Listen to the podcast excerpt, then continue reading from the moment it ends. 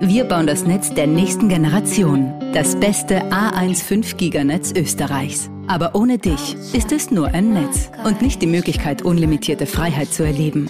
Jetzt du. Mit den A1 5 Giga Mobiltarifen und unlimitierten Daten sowie Top 5G Smartphones wie dem Samsung Galaxy S21 5G um 0 Euro. Du kannst alles im 5 Giganetz von A1.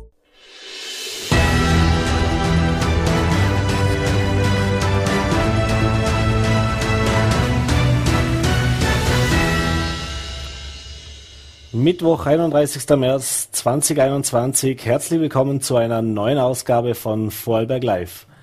Ja, seit Dienstag vergangener Woche gilt für das Leibachtal eine Ausreisebeschränkung. Es gab nur die Möglichkeit mit dem negativen Test nicht älter als 48 Stunden für Bewohner des Leiblastals dieses äh, zu verlassen. Äh, Grund dafür waren eben zwei Cluster in zwei äh, Bildungseinrichtungen in der Schule und Kindergarten in Hörbrands und Lochau, wo die britische Mutation verstärkt aufgetreten war. Wie wir jetzt heute erfahren haben, endet diese Episode heute mit Mitternacht. Das heißt, dann werden diese Ausreisebeschränkungen wieder aufgehoben, äh, denn es gab offensichtlich Gott sei Dank glücklicherweise keine weitere Häufung dieser Fälle.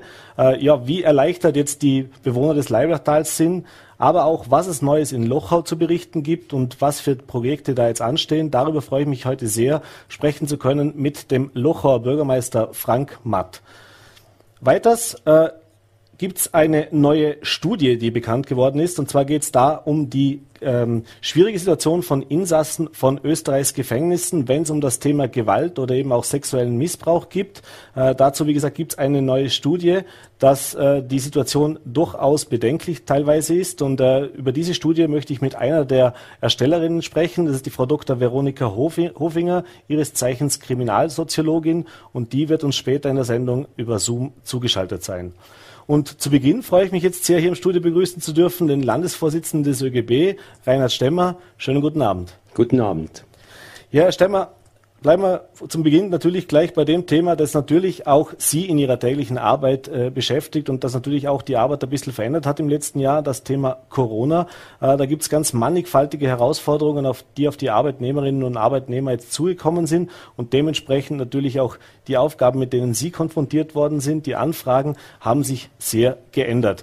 Äh, zumal die erste Frage, wie ist denn das Arbeitspensum momentan? Ist das deutlich mehr oder hat sich es einfach nur verlagert? Es hat sich eigentlich ein bisschen verlagert, weil wir äh, dementsprechend am Anfang war es extrem, äh, die Anfragen, da haben wir eigene Hotline eingeführt, äh, damit wir die Arbeitnehmer, unsere Mitglieder dementsprechend informieren haben können. Äh, die Verunsicherung war riesengroß, weil Betriebe von heute auf morgen teilweise die Leute hinausgeworfen haben. Äh, der Saisonbetrieb im Tourismus zum Beispiel, haben aber äh, Gott sei Dank nachher auf unsere Intervention teilweise denn auch das Modell der Kurzarbeit wahrgenommen und so doch einige Leute haben wir durch die Kurzarbeit noch in Dingen gehalten. Die Fragen am Anfang waren natürlich, äh, wie schaut es mit Kündigung aus? wenn ich Kurzarbeit habe, wie lange oder was muss ich, wie lange muss ich arbeiten, wie viel bekomme ich denn schlussendlich bezahlt und äh, wie ist die Absicherung, wenn der Betrieb äh, zum Beispiel äh, das nicht bezahlen kann etc. Mhm. Sie haben es gerade gesagt, die Kurzarbeit ist ein Thema, das natürlich viele Betriebe und viele Arbeitnehmer jetzt seit gut einem Jahr schon beschäftigt. Äh, ein endgültiges Ende ist noch nicht abzusehen, auch wenn sich die Situation ein bisschen äh, entspannt hat. Das heißt, viele Betriebe haben natürlich mittlerweile auch wieder ein bisschen mehr Arbeit, können auch wieder mehr arbeiten. Teilweise wurde auch wieder geöffnet. Das heißt, da konnte ein bisschen was zurückgenommen werden. Aber ich nehme an, da wird es natürlich auch viel Skepsis gegeben haben, zu Beginn vor allem, wie das jetzt genau abläuft. Aber grundsätzlich, zumindest die Außenwirkung ist so, dass das relativ gut funktioniert hat in Vorarlberg. Ist das auch Ihre Erfahrung? Die Kurzarbeit, das Modell ist äh, das Modell, das wir dringend gebraucht haben. Das hat es ja fort in abgeschwächter Form schon für, in Betriebe, äh, für Betriebe gegeben, die dementsprechend äh, schlecht dargestanden sind. Jetzt haben wir es auf ganze Branchen, auf die ganzes ausgeweitet und wir haben durch die Kurzarbeit wirklich viel äh, Arbeitnehmer in der Beschäftigung halten können. Mittlerweile haben wir schon das vierte Kurzarbeitsmodell Wobei äh, die Nettoersatzrate, das ist das, was der Mitarbeiter dann nachher bekommt, immer noch gleich ist. Und ich nehme an, so wie es sich jetzt entwickelt, es wird für gewisse Branchen nach wie vor Kurzarbeitsmodelle geben müssen. Industrie hat sich Gott sei Dank relativ schnell wieder erholt. Die sind da nur zwei, drei Monate meistens noch Kurzarbeit gewesen und äh, die sind jetzt schon ziemlich wieder auf dem aufsteigenden Ast. Mhm. Jetzt, äh, wie gesagt, normalerweise der ÖGB ist natürlich auf Seiten der Arbeitnehmerinnen. Da gibt es natürlich auch den ein oder anderen Strauß, den man fechten muss mit den Unternehmen. Äh, war das jetzt in diesem Jahr vielleicht ein bisschen einfacher oder schwieriger aufgrund der Corona-Pandemie? Also sprich, wie war das Verständnis auch der Unternehmen?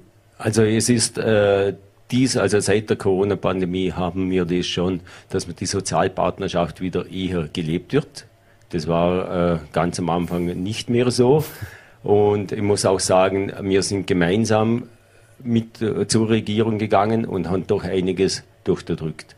Weil es geht nur gemeinsam in diesem Falle, weil wenn es Probleme gibt, dann kann man nur gemeinsam streiten. Natürlich schauen wir, dass wir unsere Arbeitnehmer dementsprechend vertreten können. Mhm ein Thema, das natürlich auch relativ neu aufgekommen ist in dieser Heftigkeit, ist das Thema Homeoffice. Also sprich, neben der Kurzarbeit und auch in der Kurzarbeit sind viele Beschäftigte, wo es eben möglich war, ins Homeoffice gewechselt. Teilweise sind da jetzt auch Betriebe da, die schon überlegen, dieses Modell natürlich auch nach der Pandemie weiter fortzuführen, wenn man gemerkt hat, hoppla, das funktioniert ja.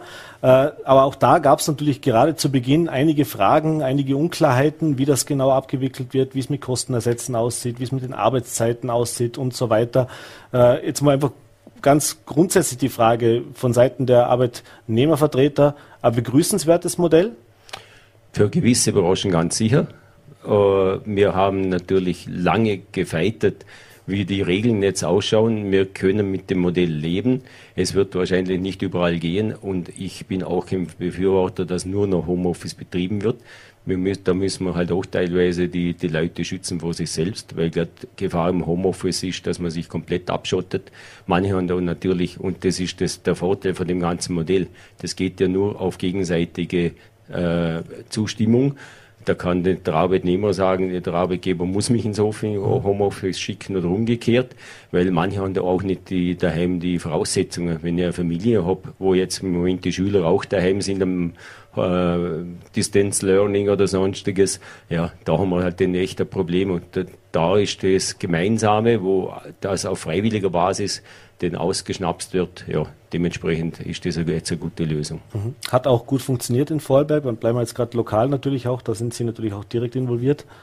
Ja, an und für sich ja. Also wir haben jetzt, äh, wir haben von den Leuten keine Beschwerden bekommen, dass da irgendwo Druck von der Chefität ausgeübt worden ist oder umgekehrt, dass die Leute das nicht bewilligt gekriegt haben. Mhm. Ein Thema ist natürlich auch äh, sehr unerfreulich, ist die Arbeitslosigkeit. Natürlich gab es Branchen, wo auch Mitarbeiter entlassen werden mussten, wo die Kurzarbeit nicht zur Anwendung kam, aus verschiedenen Gründen. Äh, jetzt ist es natürlich vor allem gewisse Branchen, die sagen wir es mal so, äh, oder gewisse Personenkreis vielfach betroffen, der ohnehin jetzt nicht unbedingt die oberen Einkommen betrifft, sondern eben Beispiel jetzt Gastronomie, Beispiel Tourismus, wo da eben vielfach betroffen waren, aber auch die Friseure waren so zeitlang, also auch das war so ein Thema, wo eben kleine Unternehmen sind, die da stärker betroffen sind. Ähm, Jetzt hat sich der ÖGB natürlich von Anfang an dafür stark gemacht, auch eine Erhöhung des Arbeitslosengeldes durchzubekommen, also auch bundesweit, dass das eben angehoben wird, gerade aufgrund der Pandemie. Da ist man bislang auf taube Ohren gestoßen. Es gab zwar diese Einmalzahlungen, aber mehr eben auch nicht. Äh, wie groß ist denn die Problematik tatsächlich in Vorarlberg aktuell und, und was sind denn, vielleicht können wir auch mal sagen, was sind denn so klassische Anfragen, die da auch kommen oder Probleme, die da jetzt auch auftreten? Also Probleme haben wir dort, gerade in der Gastronomie, wo dementsprechend viele Arbeitslose sind. Wir haben in der Gastronomie äh, Stand Februar 3000 äh, Personen mehr in Arbeitslosigkeit gehabt als wie im Jahr davor. Und da haben wir das Problem, dass die wirklich jetzt teilweise sechs Monate daheim sind und wirklich am Existenzminimum sind. Meistens sind es Ehepaare, was beide im, im gleichen Gewerbe gearbeitet haben, weil meistens ist es so, weil dort das Verständnis gegenseitig da ist. Und da haben wir dann wirklich die Problematik, dass mit 55 Prozent Nettoersatzrate wirklich am Knabbern bist. Da haben wir halt jetzt teilweise die Stundungen, aber das hilft der Leute auch nicht weiter, weil, weiter, weil anschließend muss ja die ganze Zeche dann eh wieder bezahlt werden. Mhm. Jetzt sagen ja viele, dass die Krise, also dass die Krise nach der Krise die viel größere sein wird, die uns erwartet. Äh, wie pessimistisch oder vielleicht auch fangen wir anders, wie optimistisch sind Sie, dass das eben nicht eintritt? Sprich, dass eben, wenn jetzt die Corona-Pandemie zu Ende ist, aber dann eben viele trotzdem auf der Strecke bleiben, weil eben auch, genau Sie haben es angesprochen, diese Stundungen ja nicht wegfallen, sondern dann trotzdem tragen werden und natürlich auch gewisse Betriebe unter Umständen mit einer anderen Mannstärke wieder starten werden oder vielleicht auch ganz zumachen müssen, weil sie eben diese langen Schließungen nicht überleben. Ja, äh, durch die Förderung für die Wirtschaft äh, hoffen wir oder hofft natürlich auch die Wirtschaftssektor, dass dementsprechend weniger Betriebe das nachher äh, einbüßen, dass die Corona-Pandemie nachher, dass sie zusperren müssen. Wir haben das Problem eher dort, dass die, äh, die Arbeitnehmer dementsprechend jetzt äh, sich überlegen müssen, muss ich irgendwo in ein anderes äh, Gewerbe eine und da haben wir jetzt gerade in der Gastronomie, Gastronomie das Thema, die Thematik, dass viele irgendwo in eine andere Branche wechseln, obwohl sie gern äh, Kellner oder sonst was sind. Und nachher haben wir der Fachkräftemangel dort erst recht. Wir haben äh, die Stundungen, wir brauchen da dringend jetzt eine Stützung, dass die Leute überleben können, ohne dass sie irgendwo die Branche wechseln oder sonstiges. Also wirklich die das, äh, Nettoersatzrate muss einfach hinauf. Da sind wir am untersten Ende von ganz Europa. Mhm. Das heißt aber, diese Verhandlungen laufen, nehme ich an, bundesweit mit der, mit der Bundesregierung.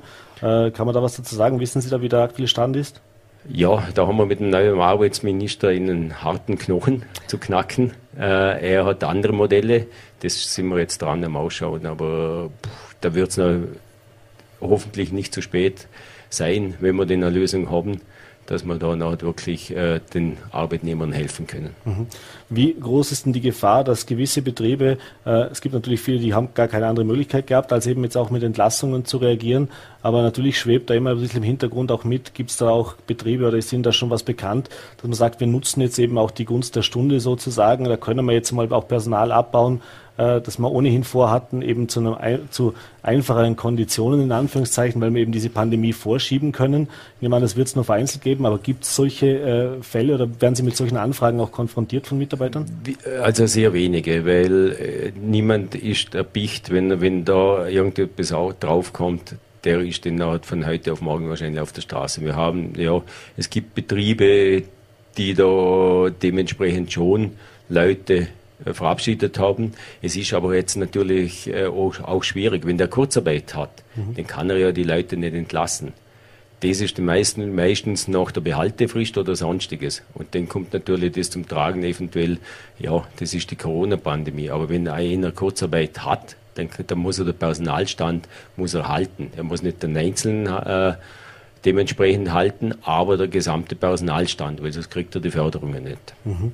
Gab es auch äh, Fälle, meine, Sie haben gesagt, es gibt verschiedenste Maßnahmen der Regierung und die kann man ja auch nutzen, aber gab es da jetzt auch Fälle, wo, mit, äh, wo Angestellte oder, oder eben äh, Arbeitnehmer zu Ihnen gekommen sind, weil sie gesagt haben, da hat es mit der Abrechnung nicht gepasst, ich habe da eben zu wenig Geld bekommen oder ich wurde zu hoch eingestuft und, und habe da jetzt also im Endeffekt mehr gearbeitet, als in der Kurzarbeit vereinbart war? Also Abrechnungen sind generell ein Thema gewesen, weil äh, Urlaub zum Beispiel haben aber auch teilweise die Buchhalter, weil vielmal ist ja das ausgelagert, äh, dass bei Urlaub 100 Prozent zu bezahlen sind. Mhm. Solche Sachen sind oft vorgekommen. Die anderen Sachen, also wirklich Anzeigen, haben wir sehr wenige gemacht weil natürlich die Leute Angst hatten. Teilweise ist mitunter wirklich Druck auf die Mitarbeiter ausgeübt worden, die sind in Kurzarbeit gewesen, haben teilweise wirklich mehr als äh, ausgemacht bezahlt, äh, gearbeitet und dementsprechend äh, sind aber nur ganz vereinzelte Anzeigen gelaufen. Mhm. Jetzt haben wir genug über zu wenig Arbeit gesprochen, aber es gibt eben auch Branchen, die im letzten Jahr über mehr Arbeit äh, oder sich vor Arbeit gar nicht retten konnten. Und da gibt es jetzt eben auch aktuell gerade eine Diskussion, die geführt wird, nämlich um das ganze Gesundheitspersonal. Ähm, dann da ist ohnehin nur nah der Pandemie geschuldet, haben die natürlich viele, viele Stunden geleistet im letzten Jahr.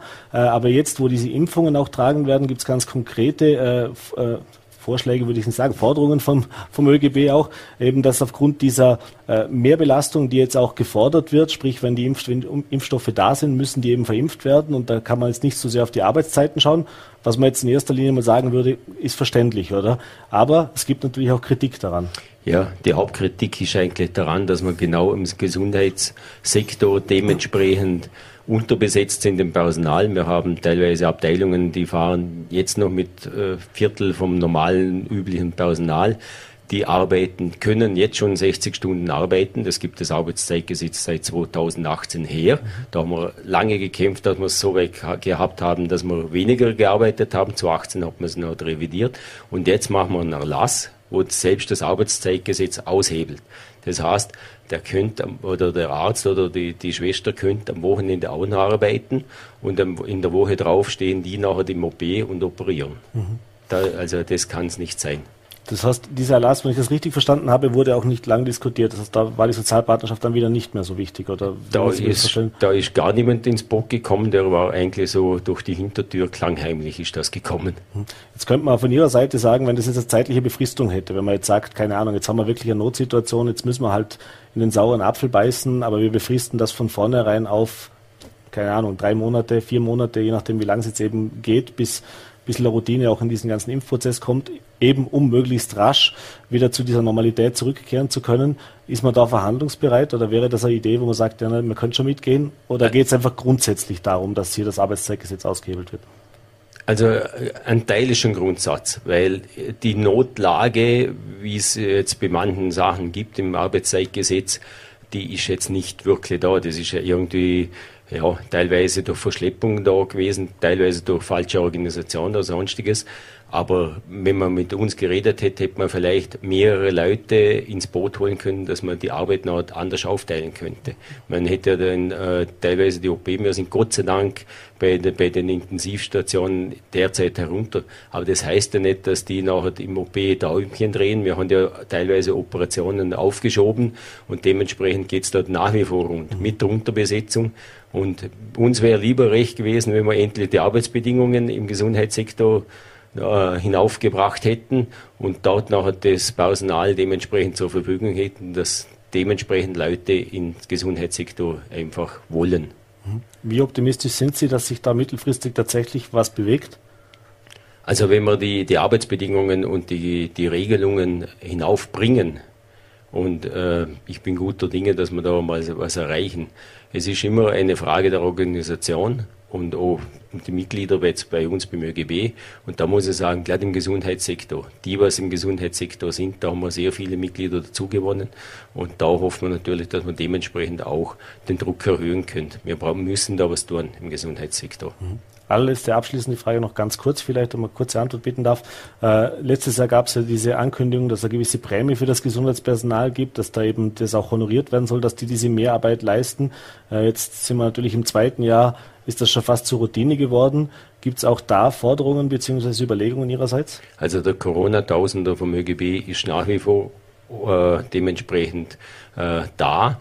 Wir haben natürlich über die Teilgewerkschaften Forderungen. Teilweise haben wir denn solche Corona-Prämien bei Gehaltsverhandlungen mit eingebaut. Und da werden wir schauen, dass wir natürlich dementsprechend nochmal was für unsere Leute herausholen. Weil so kann es nicht weitergehen. Herr Stemmer, ich bedanke mich für den Einblick und für den Besuch im Studio. Gesund bleiben und einen schönen Abend. Recht herzlichen Dank für die Einladung. Wiederschauen. Ja, und wir machen jetzt den Sprung von der Gewerkschaftsarbeit an den schönen Bodensee, genauer ins Leibertal nach Lochau. Und ich freue mich sehr, hier begrüßen zu dürfen den Lochauer Bürgermeister Frank Matt. Schönen guten Abend. Schönen guten Abend, danke. Ja, Matt, jetzt ist er hier bei uns im Studio, der erste grüne Bürgermeister Vorarlbergs. Äh, tatsächlich ein halbes Jahr ist es schon her, als Sie zum Bürgermeister gewählt worden sind. Und jetzt haben Sie gleich in diesem ersten halben Jahr natürlich genug zu tun gehabt. Aber die letzte Woche war sicher nochmal eine ganz besondere Herausforderung. Natürlich, ja, die war doch etwas verschärft und eine Herausforderung, aber glaube für alle, nicht nur für mich. Und es war wirklich schön mitzuerleben, wie im Leibachtal, im Leibachtal alle an einem Strang gezogen haben, die Verwaltungen, die Bürgermeister, aber auch die vielen Freiwilligen in Teststationen, die, das Rote Kreuz und das Bundesheer, das Bundesheer und die Polizei an den, an den Kontrollposten. Mhm. Es hat meines Erachtens relativ gut funktioniert. Mhm. Jetzt war es letzten Dienstag, also knapp eine Woche ist es her, ein bisschen mehr, ein Tag vom Dienstag war es, als am Morgen in der Früh die Botschaft kam, dass eben nun äh, neben Hörbrands auch in Lochau offensichtlich ein gewisser Cluster mit dieser Mutation aufgetreten ist. Äh, und dann ging es also Schlag auf Schlag. Also am späten Nachmittag dann wurde schon äh, verlautbart, dass eben diese Kontrollen kommen. Was war denn das für ein Tag? Vielleicht können wir den nochmal kurz rekapitulieren. Wie haben Sie davon erfahren und, und wie, ja, wie überrascht waren Sie dann tatsächlich auch, dass, dass solche Maßnahmen in so kurzer Zeit umgesetzt werden? Ja, ich wurde telefonisch informiert und äh, bin sogleich an, in den Hauptschulhof äh, und in den Volksschulhof gefahren. Dort waren aufgeregte äh, Eltern. Da ging, ging, es um das Thema äh, Testen der Kinder. Äh, nach entsprechender Information hat sich das beruhigt und das Rote Kreuz-Team konnte dann mit den Testungen beginnen im Beisein der Eltern. Mhm. Sie haben dann am Nachmittag äh, gemeinsam mit den anderen Leibertal-Bürgermeistern und der Landesregierung äh, Sitzung gehabt, wo das eben beschlossen worden ist. War das eine einstimmige Entscheidung? Also musste man da nicht über lange überlegen. Ich meine, Sie haben es zwar danach gesagt, Sie hoffen natürlich, dass es möglichst kurzfristig ist. Jetzt haben wir, Gott sei Dank, ging es jetzt nur eine Woche vor, vorläufig mal zumindest. Aber war das eine leichte Entscheidung, das äh, da zuzustimmen? Natürlich, das war gut überlegt und äh, in dem Gremium wurde noch das eine oder andere berücksichtigt. Das war eine ganz klare Entscheidung, dem zuzustimmen. Mhm.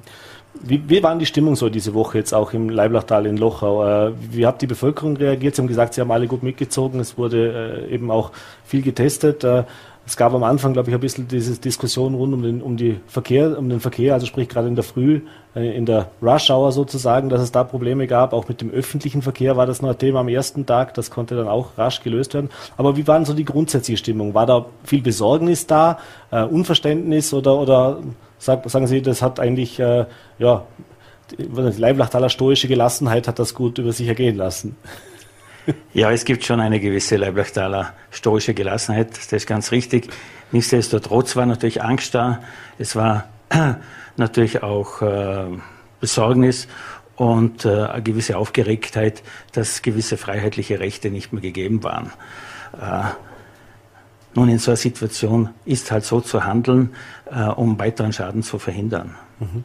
Bevor wir jetzt noch ein bisschen über die allgemeinen Lochau-Themen auch sprechen wollten, letzte Frage noch, da war ja eben nicht ganz nicht das ganze Leibertal, nicht ganz Lochau war in dieser Zone inkludiert, sondern ein, ein kleines gallisches Dorf sozusagen. Äh, der, der Bereich Lochau Süd war ausgenommen. Sie haben es im Vorgespräch kurz gesagt. Da, das war aber schon noch ein Verhandlungspunkt, wo man darüber diskutieren musste, dass eben dieser Bereich ausgenommen ist. Und vielleicht können wir hier jetzt auch mal erklären, weil da die Fragen kamen natürlich oft, auch von unseren Lesern. Ja, wieso müssen die jetzt nicht testen und warum wurde die Teststation eben dort gemacht, wo sie gemacht wurde? Nun, die Lage von Lochau Süd äh, ist doch eine besondere und äh, eine Abgrenzung oder eine, ein Posten jenseits der, jenseits der Klause hätte mehr Schwierigkeiten gemacht.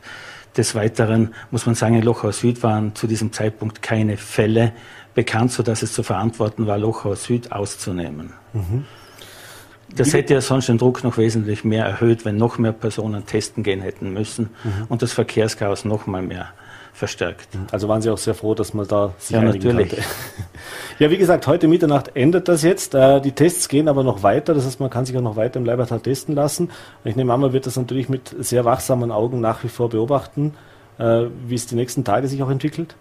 Ja, also Testungen sind weiterhin möglich und äh, die Gemeinden Locher und Hörbrands arbeiten weiterhin zusammen. Also es ist an sechs Tagen in der Woche auch in Zukunft Testung möglich einerseits in der Lochauer Festhalle, andererseits im Bleibachtalsaal. Aber das äh, Team des Landes zieht sich wieder aus dem Bleibachtalsaal zurück. Mhm. Jetzt, wie gesagt, seit sechs Monaten im Amt, der erste und momentan, einzige grüne Bürgermeister im Land, äh, hat jetzt auch diese Zeit, diese letzte Woche gezeigt, wie gut die Zusammenarbeit auch mit den anderen Bürgermeistern, mit den anderen Gemeinden funktioniert. Oder war das von Anfang an so, dass man sagt, äh, da gab es jetzt wenig Vorbehalte, weil doch äh, teilweise anderes politisches Couleur am Regieren ist äh, und da man natürlich von, gerade von, von VP-Seite natürlich alles andere als, glaube ich, glücklich darüber war, dass es da einen Wechsel gegeben hat. Ja, ob es alle ganz unglücklich waren, das weiß ich nicht. Aber äh, nichtsdestotrotz, politisches Couleur spielt bei uns nicht die große Rolle. Das muss man sagen. Die Zusammenarbeit im Leibachtal funktioniert unter den Bürgermeistern. Ich sehe hier keine Probleme. Mhm. Äh, ein Thema, das natürlich viele jetzt gerade in den Frühlings- und Sommermonaten beschäftigen wird, ist das Thema See. Äh, vielleicht können wir kurz darüber sprechen. Das ist ja auch diese Sondersituation. Es gibt ein Lochau Süd, das ja eigentlich im Bregenz liegt, und es gibt eine Pipeline und ein Strandbad von Lochau, das auf Bregenzer Gebiet liegt. Der Bregenzer Bürgermeister hat es letzte Woche verlautbart, dass die Pipeline jetzt eben auch weiter Richtung Lochau renaturiert werden soll, dass dieses Projekt kommt. Äh, ich glaube, da wird der Locher Bürgermeister sehr froh sein, dass das kommt und noch viel froher wird er wahrscheinlich sein, dass das äh, unter Bregenzer Ägide passieren muss, also auch mit Bregenzer Mitteln. Äh, natürlich bin ich froh, dass die Pipeline weiterhin neu gestaltet wird. Das bringt für alle was, für alle Vorarlberger, die dort baden gehen und insbesondere für alle Leute aus Lochau Süd, die eigentlich direkt dort dann am Beach sind. Mhm. Das ist eigentlich eine tolle Sache. Das Lochauer Strandbad liegt auf Bregenzer Katastralgemeinde, aber auf Lochauer Grundeigentum. Mhm. Und hier sind wir auch jetzt in den Fertigstellungen. Mhm. Das wäre die nächste Frage dann gewesen. Genau, da hat man ja einen Neubau gemacht. In anderen Gemeinden wird seit 20 Jahren diskutiert, wie man Strandbad neu bauen kann. In Lochau hat man es dann einfach gemacht in den letzten Jahren. Äh, das heißt, da wird pünktlich zum, Bades, äh, zum Badestart, sofern man dann aufsperren darf, was wir jetzt alle hoffen, äh, alles fertig und alles im neuen Glanz erstrahlen. Ja, das denke ich schon. Wir sind gut vorbereitet und freuen uns schon auf die vielen neuen Besucher. Mhm. Äh, dann kommen wir noch zum Thema Finanzen. Also ein Thema, das natürlich alle Gemeinden äh, betrifft, äh, vor allem eben in Jahren wie Corona. Sie mussten jetzt ihr erstes Budget erstellen in einer Situation, die noch schwieriger wahrscheinlich war als die all die Jahre zuvor, weil man eben überhaupt nicht einschätzen kann, wie jetzt die nächsten Monate weitergehen. Äh, jetzt haben wir gehört, in an manchen Gemeinden war es ja so, dass das wirklich lange äh, Prozesse waren, dass man da wirklich auch schmerzhafte Einschnitte machen musste, um ein Budget zu erstellen. Wie lief denn das in Locher ab? Ja, in Locher haben wir mit, miteinander gesprochen und die Budgeterstellung war einstimmig, also keine, kein großes Problem. Äh, wir werden die verschiedenen Aufgaben angehen. Mhm. Äh, ein Thema vielleicht zum Abschluss noch ganz kurz, das Thema, das Sie auch schon im Wahlkampf verwendet haben, ist das Thema Verkehr. Jetzt haben wir natürlich gemerkt, gerade wenn so ein Nadelöhr passiert oder wenn sowas ist, äh, wie wichtig auch der öffentliche Verkehr ist. Äh, es gibt jetzt wieder Bestrebungen, was die Bahnlinie auch angeht, was eben auch die Untertunnelung angeht, was eben diese, dieses Meer am See auch angeht, was eben von in Bregensfallen kommt. Inwieweit sind Sie da auch ähm, gehört und, und inwieweit sind Sie da auch informiert und, und welche Chancen hätte das auch für Locher Ihrer Meinung nach oder hätte es überhaupt? Sinn, ja, natürlich, oder? für Locher hätte das große Chancen. Ich persönlich stehe da voll dahinter. Eine Untertunnelung der Bahn ist wirklich ein Zukunftsprojekt für uns alle. Äh, das müssen wir angehen für die nächsten Generationen. Herr Bürgermeister, ich bedanke mich für den Besuch im Studio, Danke. wünsche alles Gute und hoffe mal, dass die Zahlen so niedrig bleiben, wie sie jetzt in der letzten Woche sich entwickelt haben. Vielen Dank. Vielen Dank. Ja, meine Damen und Herren, und jetzt gehen wir nochmal ein gewagter, gewaltiger Sprung, nämlich eben zu der schon eingangs, eingangs erwähnten Studie rund um Gewalt in Gefängnissen. Und ich freue mich jetzt sehr begrüßen zu dürfen, Frau Dr. Veronika Hofinger, die uns zugeschaltet ist. Ja, schönen guten Abend, Frau Dr. Hofinger. Danke, dass Sie sich die Zeit genommen haben. Äh, liebe Grüße aus dem Vollberg Live Studio. Hallo, grüß Gott. Ja, Frau Dr. Hofinger, wir wollen uns heute unterhalten über eine Studie, die Sie gemeinsam mit ein paar Kollegen äh, präsentiert haben. Da geht es um die Gewalt und auch sexuellen Missbrauch in Gefängnissen in Österreich. Sie haben da sogenannte Dunkelfeldstudie angefügt, äh, eingeleitet oder gemacht. Ähm, jetzt vielleicht ganz kurz für unsere Zuseher auch zur Erklärung, was ist denn der Unterschied zwischen einer Dunkelfeldstudie und einer, sage jetzt mal, normalen Feldstudie? Naja, normalerweise hat man, wenn es um Kriminalität geht, Anzeigen und so offizielle Meldungen. Da weiß man, es gab so und so viele Raufhandel unter Insassen oder solche Zahlen hat man davor schon gehabt oder auch Angriffe auf Bedienstete. Äh, aber was wir gemacht haben, ist wirklich ins Feld gehen. Wir waren in zehn Justizanstalten und haben mit einer zufällig äh, ausgewählten Anzahl, also die Anzahl war fix, aber die, äh, die Personen waren zufällig ausgewählt, äh, Interviews geführt und sie unsere, haben ihnen unsere eigenen Fragen gestellt. Und mhm. dadurch erfahrt man natürlich ganz was anderes, wie wenn man mit offiziellen Meldungen arbeitet. Mhm. Jetzt äh, ist da doch einiges dabei rumgekommen. Äh, Sie haben, wie gesagt, in zehn Gefängnissen diese Befragung durchgeführt. Äh, jetzt mal erste Frage an Sie. Äh, jetzt wissen wir, dass Gefängnisse natürlich grundsätzlich ein Platz sind, wo man sich jetzt nicht unbedingt freiwillig gerne aufhält und dementsprechend auch Personen sich dort aufhalten, die eben teilweise eben auch eine Vorgeschichte haben, gerade was Gewalt auch anbelangt. Aber wie überrascht waren Sie denn von den Ergebnissen, die Sie jetzt auch gewonnen haben? Also, dass es im Gefängnis mehr Gewalt gibt als draußen, das war uns schon bewusst, bevor wir begonnen haben. Es gibt in Deutschland Studien, die zeigen auch, dass das Gewaltniveau erhöht ist in Haft. Man sagt immer, dass das so von zwei Faktoren abhängig ist. Das eine ist, was die Leute mitbringen, die in Haft kommen. Und das andere sind aber auch die Haftbedingungen, die einen Einfluss darauf haben, wie das Klima in Haft ist, wie Aggressionen zum Beispiel auch abgebaut werden können, wie eng es ist. Also das ist auch ein Zusammenspiel von diesen zwei Faktoren. Und was wir gefunden haben, waren also ein überraschendes Ergebnis waren zum Beispiel auch die Unterschiede zwischen verschiedenen Anstalten. Also es macht einen großen Unterschied, ob man in, es, es gibt in Österreich einige recht moderne Häuser, äh, die nach dem letzten Stand der Architektur quasi, wie man sowas macht, gebaut sind.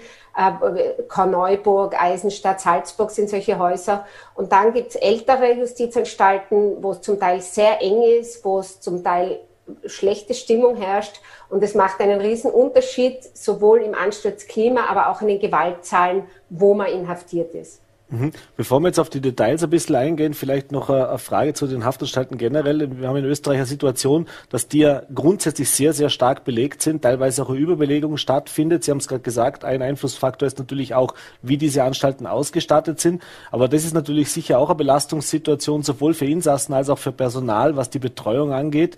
Äh, Gibt es da auch regionale Unterschiede oder sagt man, da ist es österreichweit so, dass man feststellen muss, die Situation ist einfach aufgrund dieser massiven Belegung angespannt? Also ich glaube, der Überbelag wirkt sich grundsätzlich äh, auf ganz Österreich gleich aus oder es gibt regionale Unterschiede, aber es ist nicht so, dass man jetzt sagt, im, im Osten ist es voll und im Westen leer. Ganz im Gegenteil, Innsbruck ist zum Beispiel sehr voll. Äh, und im Osten ist es unterschiedlich. Es gibt, äh, äh, es gibt Strafvollzugsanstalten, wie zum Beispiel Gerasdorf. Das war zum Zeitpunkt unserer Befragung nicht so voll. Das ist unterschiedlich. Aber insgesamt ist in Österreich ein, ein starker Überbelag. Das ist jetzt ein bisschen zurückgegangen. In der Corona-Zeit hat man versucht, die Justizanstalten ein bisschen zu leeren, weil das eben eh schon sehr schwierig ist, das zu handeln. Man hat viele Strafaufschübe verhängt, sodass es im Moment ein bisschen leerer ist. Aber das wird bestimmt wieder ansteigen, äh, wenn, wenn sich die Lage wieder normalisiert hat mit Corona. Mhm. Jetzt haben Sie ja mit den Insassen gesprochen. Diese Studie bezieht sich auf die Insassen. Haben Sie auch Gelegenheit, mit dem Personal zu sprechen? Also sprich, gab es da auch schon einen Austausch, äh, was die dazu sagen? Also wir haben mit, wir haben die Anstaltsleitungen von all den Anstalten, wo wir untersucht haben, befragt äh, und haben deren Perspektive auf die Probleme eruiert. Und da gab es sicher, also da gab es große Überschneidungen. Ja, auch die leiden quasi darunter, wenn sie zu volle Häuser haben, wenn sie die Insassen nicht aufteilen können, wenn sie nicht die Trennungsgebote, zum Beispiel Ersthäftlinge von Wiederkehrern oder Raucher von Nichtrauchern erfüllen können, wenn sie zu wenig Beschäftigung anzubieten haben. Also da, da decken sich äh, teilweise die Sichtweisen. Und uns war es auch ganz wichtig, äh, dem Personal jetzt da nicht pauschal in, äh, etwas zu unterstellen oder Vorwürfe zu machen äh, und trotzdem da, wo es Probleme gibt, äh, halt darauf hinzuweisen und das auch nicht äh, irgendwie unter den Tisch zu kehren. Also das ist, wir versuchen da nicht einseitig zu sein oder auch nicht dramatisierend zu sein, sondern halt ein möglichst differenziertes Bild zu zeigen. Mhm. Jetzt gibt es ja dann mehrere Formen von Gewalt, äh, die Sie sich auch angesehen haben. Bleiben wir mal zuerst bei der körperlichen Gewalt. Jetzt äh, wird es natürlich viele geben, die sagen, naja, dass ein Gefängnis kein Kuschelzoo ist oder kein Streichelzoo ist, das ist klar. Aber was sind denn so die Erkenntnisse? Was sind denn die häufigsten Probleme, die auftauchen? Und was haben vielleicht auch die Insassen gesagt? Was sind auch die Auslöser dafür? Also oft sind so Situationen, wo sich Kleinigkeiten aufschaukeln. Also das waren so wirklich absolute Kleinigkeiten wie, wer ist als nächster beim Würfeln dran oder was schauen wir uns im Fernsehen an. Also es ist sicher diese beengte Situation, die oft herrscht, äh, diese Zwangsgemeinschaft führt dazu, dass es schnell eskaliert und dass auch kleinere psychische äh, Gewaltvorfälle oder, oder, oder Übergriffe eskalieren können zu schwereren Formen dann ist es leider, glaube ich, schon immer noch so, dass in Gefängnissen eine gewisse Hierarchie besteht äh, und die äh, auch durch Gewalt durchgesetzt wird. Also wer in einem Haftraum anschafft, das, das muss oder das wird auch manchmal mit Gewalt durchgesetzt. Ähm, es ist insgesamt äh, den Befragten zum Teil sehr, auch schwer gefallen, darüber zu reden, dass sie Opfer geworden sind, auch mit uns, obwohl wir ja eigentlich von außen kommen und das Ganze anonym war, weil sie in Haft man will kein Opfer sein aus Sorge, dass man dann wieder zum Opfer gemacht wird. Mhm. Was viel vorkommt, sind natürlich äh, auch gegenseitige Raufereien, wo man nicht immer ganz genau trennen kann, wer ist Täter, wer ist Opfer. Das kommt natürlich auch vor. Mhm. Jetzt muss man vielleicht auch unterscheiden. Jetzt sagen, Sie sagen es Raufereien. Wie muss man sich das vorstellen? Sind das wirklich jetzt äh, ein, zwei Schläge ist erledigt oder gibt es da auch Fälle oder wurden, wurden auch Fälle äh, erzählt, wo es dann wirklich um lang anhaltende Misshandlungen geht oder eben auch wirklich schwere Delikte? Wir, es wurden uns auch schwere Delikte erzählt, bis hin zu einer Vergewaltigung. Ähm, es, es, es, gab die ganze Bandbreite. Teilweise sind es, wie gesagt, auch, auch äh, Konflikt, also auch, dass man Konflikte austragt, indem man, also manche haben gesagt, wir haben uns das dann in der Dusche ausgemacht und haben, äh, und dann war das auch erledigt. Das wollte gar niemand dem Personal sagen.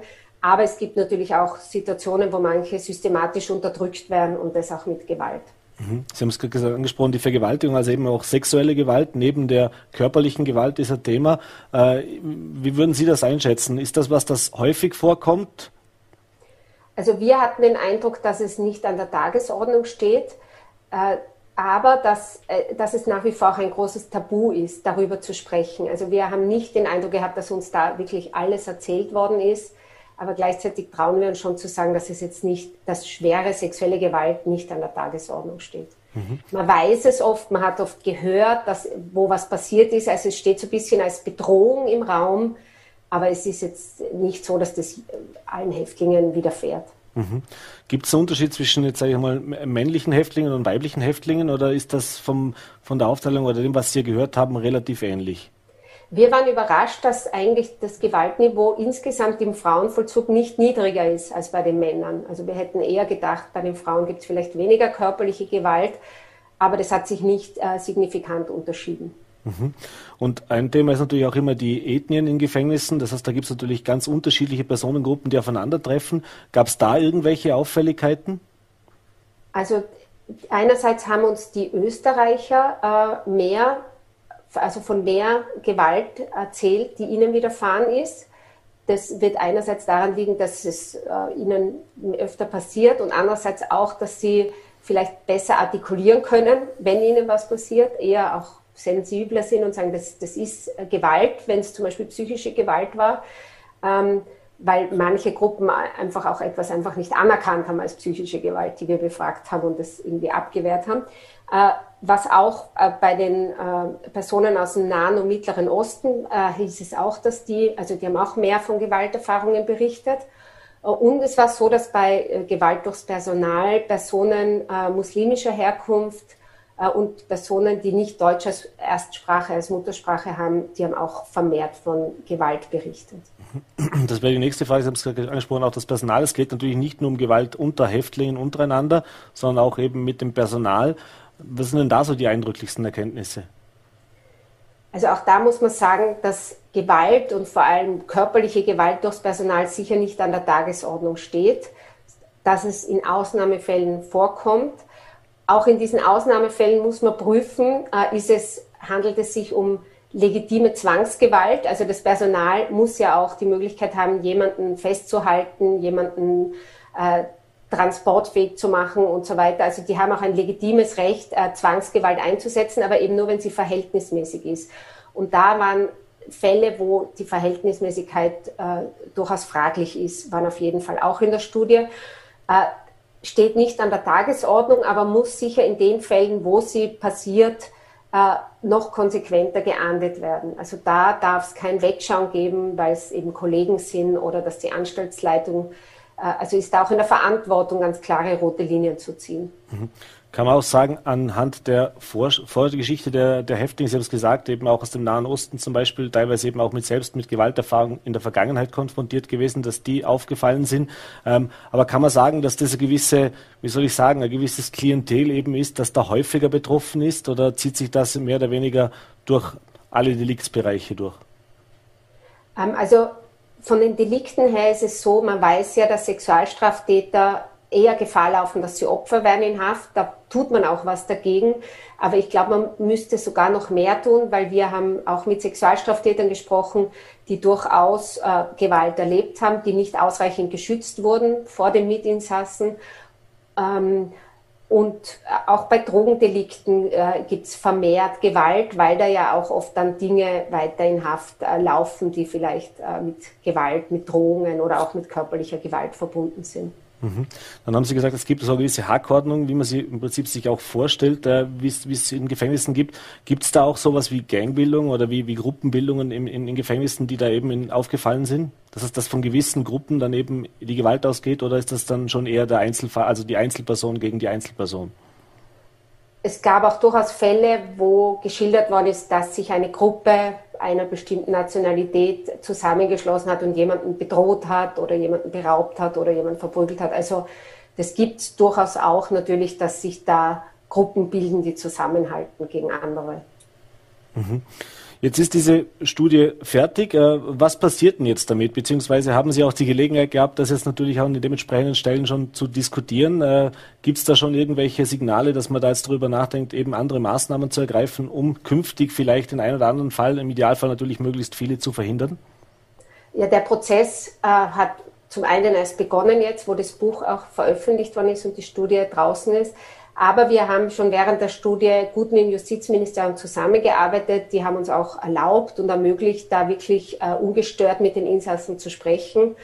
Ähm, und da ist sicher ein, ein Prozess, der jetzt weitergehen muss. Also eine Sache, die auf jeden Fall passieren sollte, ist, dass man versucht, die Haftzahlen wieder langfristig äh, zu senken. Da gibt es verschiedene Möglichkeiten, die bedingte Entlassung auszuweiten, Alternativen zur Haft äh, sich weiter zu überlegen auch mit dem Personal weiter, also zum Teil sind es natürlich Dinge, die dem Justizministerium auch bekannt sind, aber die Studie legt da nochmal offen, auch wie wichtig es ist, diese Dinge anzugehen. Mhm.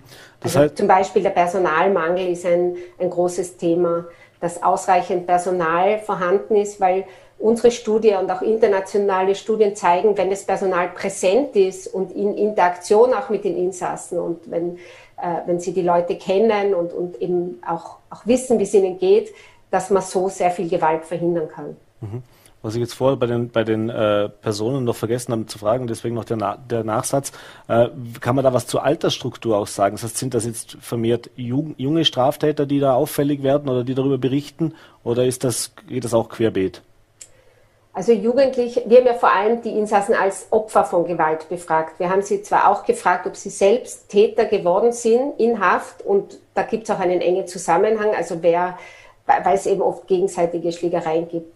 Aber grundsätzlich kann man sagen, die Jugendlichen äh, sind als Opfer deutlich mehr betroffen. Also zwei Drittel der Jugendlichen berichten von körperlicher Gewalt.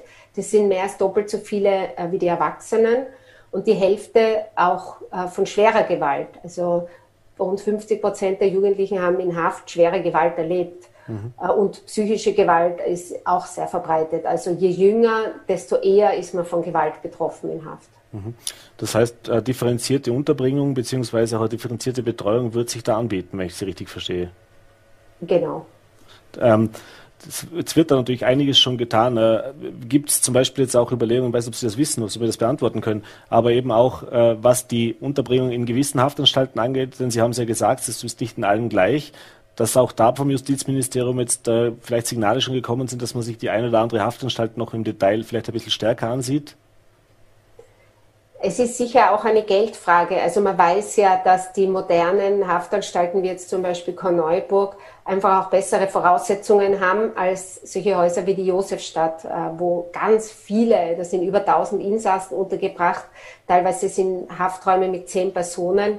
Äh, es ist eng, es gibt wenig äh, Möglichkeiten rauszukommen, also die Leute zu beschäftigen und so weiter also es braucht sicher mehr Mittel auch, um das Niveau insgesamt äh, zu heben. Und da geht es nicht darum, dass das irgendwie ein Hotelvollzug wird, sondern es geht darum, dass eben die Sicherheit der Insassen, die, die Menschenwürde gewahrt wird und dass jemand nur weil er äh, eine Straftat begangen hat, äh, eben auch trotzdem in die Menschenrechte zustehen und, und da die geschützt werden müssen. Ihrer Einschätzung nach, was haben denn solche Vorfälle, solche Erlebnisse im Gefängnis auch für Auswirkungen auf die Zeit nach dem Gefängnis? Also, dass es nicht unbedingt förderlich ist, da sind wir uns, glaube ich, einig, da muss man jetzt auch kein Experte sein. Aber äh, ist das etwas, wo Sie sagen, das kann natürlich massiv dazu führen, dass zum Beispiel was ist, der Rückfallgefahr höher mhm. erhöht wird oder dass eben auch danach die Probleme dann weitergehen? Es gibt oft so die Vorstellung, dass das Gefängnis möglichst unangenehm sein muss und dann wird jemand nichts mehr anstellen danach. Aber so funktioniert es leider nicht. Also man weiß, dass wenn jemand Opfer von Gewalt wird, auch in der Kindheit oder auch dann später im Leben, dass das eher dazu führt, dass er dann selber wieder Opfer wird, aber auch selber zum Täter wird. Die Rückfallraten nach Haft sind extrem hoch äh, und es gibt also keine einzige Studie, die zeigt, dass äh, schlechte Haftbedingungen äh, zu weniger Rückfall führen würden, sondern ganz im Gegenteil. Mhm. Gibt es, und das ist die allerletzte Frage noch ganz kurz, gibt es in Gefängnissen auch Möglichkeiten für die Häftlinge? Jetzt, Sie, Sie kommen natürlich von extern, haben diese Befragung durchführen können, aber hat man da ein bisschen Feedback bekommen? Können sich die Häftlinge jemandem anvertrauen im Gefängnis? Gibt es da ausreichend äh, Möglichkeiten? Es gibt an und für sich Fachdienste, es gibt den sozialen Dienst, den psychologischen Dienst. Auch hier ist es eine Frage der Ressourcen. Also es gibt Justizanstalten, wo eine Psychologin für 200 Insassen zuständig ist. Da ist es dann natürlich schwierig, für jeden da zu sein. Äh, aber grundsätzlich sind es schon Stellen, an die man sich wenden kann. Auch ein Insatz hat mir erzählt, der hat sich dem Seelsorger anvertraut, wie er Opfer von Gewalt geworden ist. Das gibt es durchaus. Es gibt auch die Volksanwaltschaft zum Beispiel, an die man sich wenden kann. Da haben wir festgestellt, dass äh, einige oder also dass es zu wenig bekannt ist in Haft. Äh, zwei Drittel haben gesagt, sie wissen keine Stelle, an die sie sich wenden können, mhm. wenn ihnen was passiert. Also da gibt es durchaus noch Bedarf, das mehr bekannt zu machen. Mhm. Ja, es ist eine sehr ausführliche äh, Studie, ich glaube über 300 Seiten sind es, äh, aber es lohnt sich auf jeden Fall mal drüber zu schauen, kann man sich online eben auch ansehen, würde ich empfehlen. Frau Dr. Hofinger, ich bedanke mich, dass Sie sich die Zeit genommen haben, uns diesen kleinen Einblick zu gewähren und natürlich werden wir dranbleiben und schauen, vielleicht gibt es da Wiederholung beziehungsweise dann vermutlich auch einen, eine Nachschau, ob sich dann tatsächlich was verbessert oder verändert hat. Einstweilen nochmals vielen Dank, wie man im Vollberg sagt, gesund bliebe und einen schönen Abend. Danke auch, auf Wiedersehen. Ja, und dieses Interview mussten wir aus Zeitgründen vor der Sendung aufzeichnen und das war's auch schon wieder heute mit Vorarlberg Live. Ich bedanke mich bei Ihnen fürs Dabeisein, wünsche Ihnen noch einen schönen Abend und wenn Sie mögen, sehr gerne morgen 17 Uhr wieder bei Vorarlberg Live, wenn Sie mit dabei sind. Schönen Abend.